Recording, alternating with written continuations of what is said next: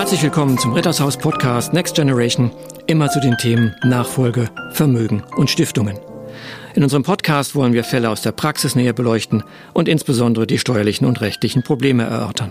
Heute habe ich eine Premiere zu verkünden, denn wir haben heute nicht nur äh, unsere Gäste aus der Praxisgruppe, sondern ich darf Mitarbeiter vom Bankhaus Metzler begrüßen. Das ist auf der einen Seite Frau Caroline Schulze-Palstring. Sie ist Leiterin Kapitalmarktanalyse im Private Banking. Hallo. Und ich habe dann Herrn Frank Naab. Er ist Leiter Private Banking vom Bankhaus Metzler. Mein Name ist Werner Born und wir haben ja immer den Buzzer. Wir drücken mal heute drauf und sind gespannt, was er uns liefert.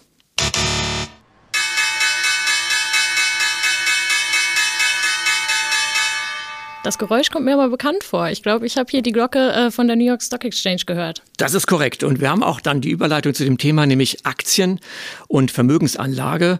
Dann würde mich vielleicht interessieren, wenn Sie ganz kurz nochmal das Bankhaus Metzler vorstellen könnten. Sehr gerne, Herr Born. Das Bankhaus Metzler wird in anderthalb Jahren 350 Jahre alt.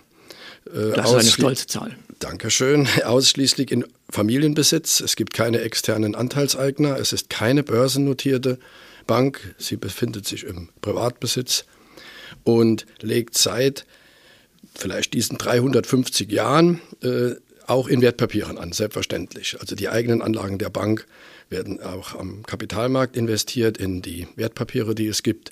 So legt auch die Familie ihr Geld an, in der Bank selbstverständlich. Und es ist natürlich von Vorteil, dass sie nicht börsennotiert sind, damit sie nicht permanent Quartalsergebnisse präsentieren müssen. Spannende Frage von äh, meiner Seite. Wir begleiten ja Unternehmerfamilien. Wir haben auch Familien in der siebten, achten, neunten Generation. Die Frage ist, können Sie das hier sagen? Ist es denn immer so, dass die Familie Metzler diesen Generationenwechsel immer gut geschafft hat oder gab es auch mal Höhen und Tiefen? Also wenn ich weniger wüsste, könnte ich noch mehr sagen. ich glaube natürlich sind Krisen, die wir äh, historisch sehen, mit den Weltkriegen natürlich ja. als besondere zu bezeichnen. Ja. Der Wiederaufbau, das darf ich sagen, der Bank gelang auch mit einem sehr erheblichen Aktienbesitz. Die Anleihen waren nichts mehr wert nach dem Zweiten Weltkrieg. Ähm, Anleihen besaß das Bankhaus nicht. Es besaß Aktien, die natürlich zunächst auch im Kurs stark verfallen waren, mhm. aber dann wieder emporgestiegen sind mit der wirtschaftlichen Entwicklung, die die Bundesrepublik natürlich nahm oder Europa nahm. Aber die Krisen waren sicherlich äh, insbesondere die Kriege, aber denke ich, äh, die letzten wirtschaftlichen Krisen hat das Bankhaus sehr gut bewältigt. Und so nochmal für, für unsere Zuhörer, das heißt, es ist eine Unternehmerfamilie, da ist die Bank auch nicht anders mal als ein anderes Unternehmen. Und ist es dann so, dass die Anteile auch dann geschenkt werden an die nächste Generation? Ist das so ein Wechsel oder gibt es da Besonderheiten, die das unterscheiden von anderen Unternehmen? Also zu diesen Details wiederhole ich mich jetzt. Wenn ich weniger wüsste, würde okay, ich Ihnen wunderbar. mehr sagen. Ah, ich lasse ja aber, nicht nach. Aber äh, Sie sind geordnet. Und das ist ich glaube, gut. Äh, das genügt Ihnen ja, bestimmt. Okay, vielen Dank dafür. Aber das heißt doch, ähm, wenn ich als Unternehmerfamilie zum Bankhaus Metzler gehe, dann finde ich doch dann äh, Gleichgesinnte. Das heißt, die ähnlich, sage ich mal, ticken, die im Grunde dieses Thema kennen, was das heißt, etwas zusammenzuhalten, Nachhaltigkeit zu sein, äh, Sicherheit abzuwägen gegen Risikobereitschaft und in die Zukunft zu schauen.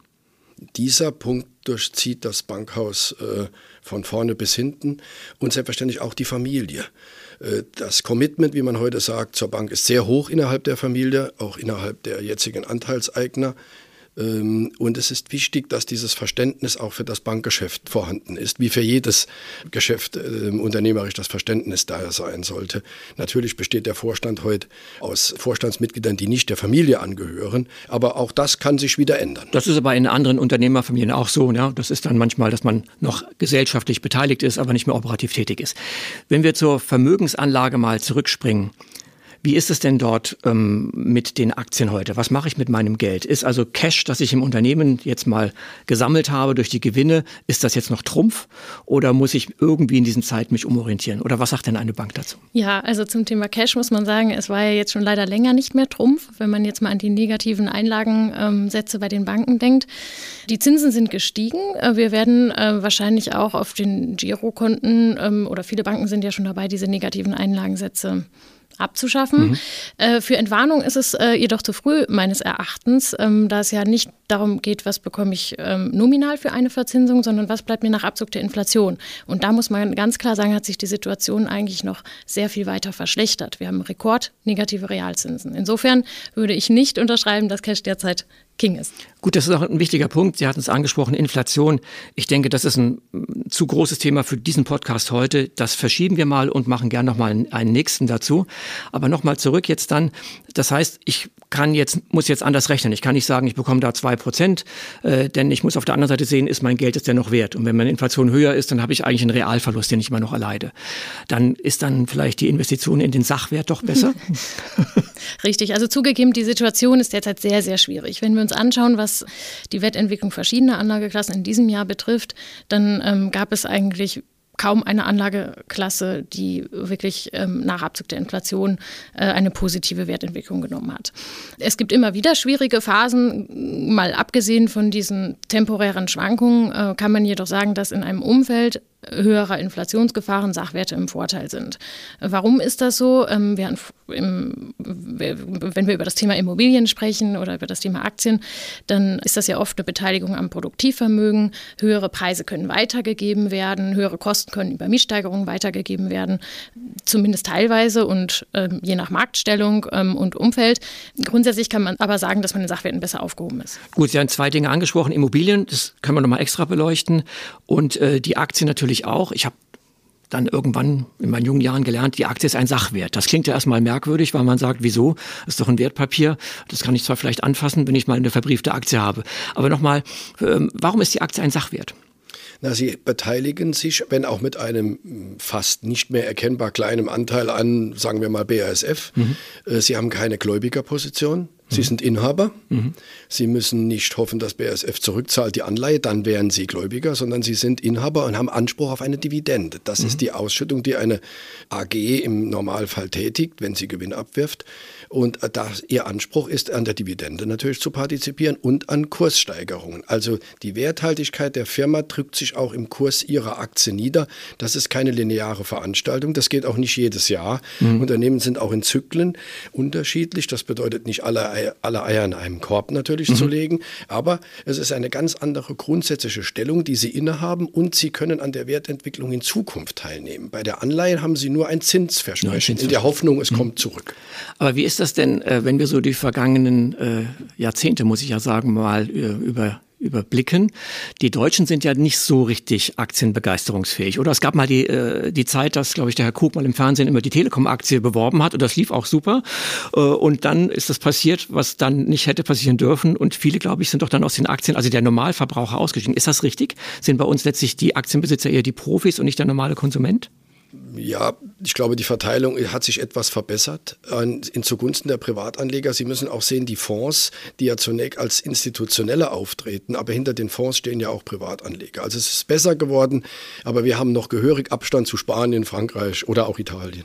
Ja, wenn man sich Studien der Bundesbank anschaut, dann wird eigentlich genau das bestätigt, was ähm, hier gerade gesagt wurde, dass die Deutschen immer noch lieber in Nominalvermögen investieren als in Aktien. Also der Großteil des deutschen Geldvermögens liegt in Nominalvermögen. Das können Versicherungen sein, ähm, Bareinlagen, äh, Anleihen, alles was dazu gehört. Ja. Wobei ja, die, was Sie sagen, die Versicherung ist ja auch nicht mehr so prickelnd, weil der garantierte Zins ist ja auch äh, etwas abgeschmolzen, etwas viel.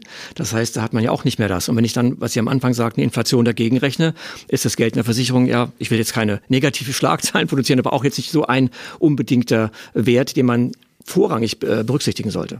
Das stimmt. In Zeiten höherer Inflation sind Nominalanlagen wie eben auch Versicherungen schwierig, weil es, weil es eben ein Geldversprechen ist, wie hier gerade schon gesagt wurde, dass sich auch in entwerteter Kaufkraft zurückzahlen lässt.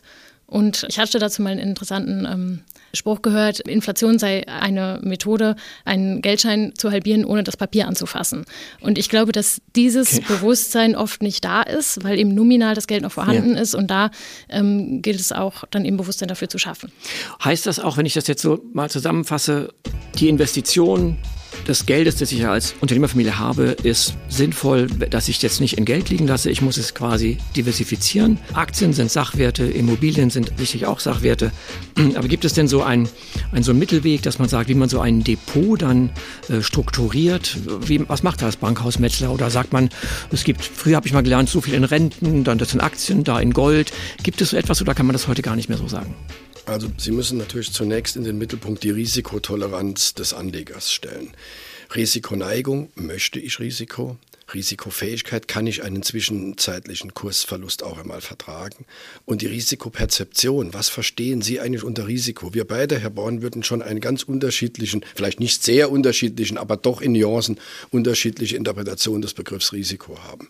Daneben stellen Sie dann die Frage, wie soll man sich strategisch aufstellen? Also man muss selber eine gehörige Portion mitarbeiten, nämlich sich selber versuchen einzuschätzen in der Risikotoleranz. Der zweite Punkt ist, dass wir aufgrund der Kapitalmarktentwicklung sagen, 50-50 ist keine schlechte Strategie. 50 mhm. Sachwerte, 50 Nominalwerte. Jetzt sind die Nominalwerte so stark belastet, wie meine Kollegin sagte, durch den Inflationspunkt und auch durch die immer noch zu geringe Basisverzinsung. Da könnte man die Aktienquote natürlich etwas höher fahren. Im Prinzip läuft man mit diesen 50-50 sehr stabil. Das ist übrigens eine Quote, die auch die großen amerikanischen institutionellen Anleger dauerhaft eigentlich immer vorweisen. Man weiß ja nicht, wohin es geht, also nimmt man mal 50-50. Kurzfristig würde ich sagen, ein bisschen mehr Aktien, strategisch betrachtet, weil der Zins halt so unattraktiv ist. Aber es muss zu dem jeweiligen Anleger passen. Wenn Sie wissen, dass Sie eine große Investition in zwei Jahren tätigen, ja. dann müssen Sie die Aktienquote etwas zurückziehen. Mhm. Wenn Sie jünger sind und wissen, dass Sie sehr hohe Einkünfte noch aus woraus auch immer erwarten dürfen, dürfen Sie die Aktienquote etwas höher ziehen. Ist es so bei Ihnen dann, dass Sie sagen, Sie führen dann regelmäßig auch die Gespräche mit den Kunden, um das nochmal abzugleichen in den sich stetig verändernden Situationen? Ändert sich was an dem Bewusstsein des Risikos? Muss ich das Depot umstrukturieren? Ist das sowas? Findet das dann statt, turnusmäßig, wöchentlich, jetzt in diesen Phasen monatlich? Wie, wie ist das bei Ihnen? Ja, also das findet definitiv statt, dass wir da immer wieder einen Austausch machen. Ähm, überlegen, ist die Risikoklasse noch richtig gewählt, die sogenannte Risikoklasse, denn wir sind ja verpflichtet, mhm. eben das einzuklassifizieren, ähm, die Risikoklasse. Toleranz des Kunden. Das machen wir natürlich regelmäßig. Das ist das, was wir auf strategischer Ebene mit dem Kunden besprechen, weil der Kunde uns natürlich die Leitplanken vorgeben muss äh, und natürlich auch soll, in denen wir uns dann bewegen äh, dürfen. Aber da gibt es natürlich dann immer noch eine Art taktischen Spielraum. Wir arbeiten mit Bandbreiten und da bilden wir dann eben unsere aktuelle Markteinschätzung ab. Mhm. Dass wir dann mhm. sagen, in einem Umfeld, ähm, wo die Unsicherheit groß ist, nehmen wir vielleicht mal eine eher abwartende Haltung ein, gehen in defensivere Aktien oder auch in eine etwas niedrigere Aktienquote als gewöhnlich. Mhm. Ähm, in Zeiten, wo wir eine sehr positive Konjunkturmeinung haben, kann das dann auch bedeuten, dass wir dann die volle Bandbreite ausschöpfen. Mhm. Das heißt, wenn eine Unternehmerfamilie kommen würde und sie würde anrufen, wie wir es zu Beginn gesagt haben, dann würden sie auch überlegen, natürlich, wie ist das Risiko, wie ist es momentan allokiert und würden auch dann solche Ratschläge dann auch geben, dass man sagt, da bleiben Sie vielleicht in Immobilien, das gehen Sie vielleicht in die Aktien und so kann man dann zusammenarbeiten. Vielleicht sitzen wir auch zusammen und Sie geben uns einen Vermögensüberblick, denn es das wäre dienlich, wäre natürlich ja, dienlich, klar. dass wir das Gesamtvermögen irgendwo be, äh, betrachten. Wenn hohe Beteiligungen noch drin sind, die eventuell vielleicht auch noch ja. nicht zu liquidieren sind, dann ist das für Sie natürlich schon mal sehr wichtig in Ihrer Funktion, aber ich glaube für uns auch. Denn wenn wir dann noch einmal in Vermögensklassen investieren, die vielleicht kurzfristig einen starken Wertrückgang aufweisen und es eventuell zu den Schwierigkeiten auf der Beteiligungsebene ja. kommt, dann wollen wir natürlich nicht, dass der Kunde in, in Schwierigkeiten gerät, unter Umständen vielleicht verkaufen muss. Ja. Denn der, der verkaufen zu müssen, ist das Allerschlechteste, was passieren kann. Ja, Sie sprechen einen wichtigen Punkt an. Äh, es ist ja so, bei uns ist es, wenn die Unternehmerfamilien darüber diskutieren, wie wird ein Generationswechsel geplant dann kann ich mich jetzt als Elterngeneration natürlich fragen, ähm, wer möchte im Unternehmen vielleicht operativ arbeiten, wer vielleicht auch nicht. Dann sagt ähm, man, ähm, ich kann die Anteile verteilen oder es gibt auch Fälle, dass wir sagen, der eine bekommt die Anteile im Unternehmen, die andere äh, äh bekommt letztlich Immobilien. Das heißt, ich habe natürlich dann völlig verschiedene Vermögensklassen, die in den Wertentwicklungen völlig unterschiedlich sind. Und das kollidiert oft mit dem Thema, wir wollen die Kinder gleich behandeln. Denn nach zehn Jahren kann der eine das Unternehmen in den Bankrott geführt haben, der andere die Immobilien. Oder umgekehrt, die Immobilienblase, wenn es eine gäbe, wäre geplatzt, das Unternehmen ist gestiegen. Also das sind schwierige, schwierige Themen. Aber da würden Sie auch begleiten. Das heißt, da können wir uns mal zusammensetzen und überlegen, was ist praktisch mit dem Blick nach vorne äh, in einem Vermögen, in einer Allokation zu beachten. Selbstverständlich mit Ihnen, denn Schuster bleibt bei seinen Leisten. Wir sind nicht der Vermögensnachfolgespezialist, wir sind nicht der Steuerberater, wir sind nicht der äh, Steueranwalt. Äh, wir fangen nach Ihnen sozusagen an, aber geben natürlich auch unsere, unser Feedback sozusagen mhm. oder helfen vielleicht, dass wenigstens die liquiden Teile so strukturiert sind, dass sie im Falle einer schweren Krise, die auch natürlich die liquiden Teile treffen kann, ja. die anderen stabil bleiben. Oder umgekehrt ist es vielleicht fast noch wichtiger, wenn in den eher illiquiden Teilen, und äh, heute wird sehr viel illiquide äh, investiert, wenn es dort zu ja. Schwierigkeiten oder zu Schieflagen kommt, damit dann die liquide Seite wenigstens der sichere Hafen bleibt. Wunderbar, dann danke ich mal für diese vielen Argumente und den, den Blick mal in die Vermögensanlage. Ähm, wir haben ja heute mitgenommen, dass wir sagen, wir müssen, glaube ich, diversifizieren. Das heißt, auch die Unternehmerfamilien müssen diversifizieren, wie sie es vielleicht auch im Unternehmen selber tun, nicht nur alles auf ein Produkt setzen, um dann ähm, gewappnet zu sein für die Entwicklungen, die vor uns liegen. Dann danke ich recht herzlich. Ähm, ich habe mir gemerkt, dass wir das Thema Inflation angerissen haben und da machen wir noch einen eigenen Podcast und auf den freue ich mich auch schon. Vielen Dank, dass Sie da waren. Tschüss. Sehr gerne. Danke.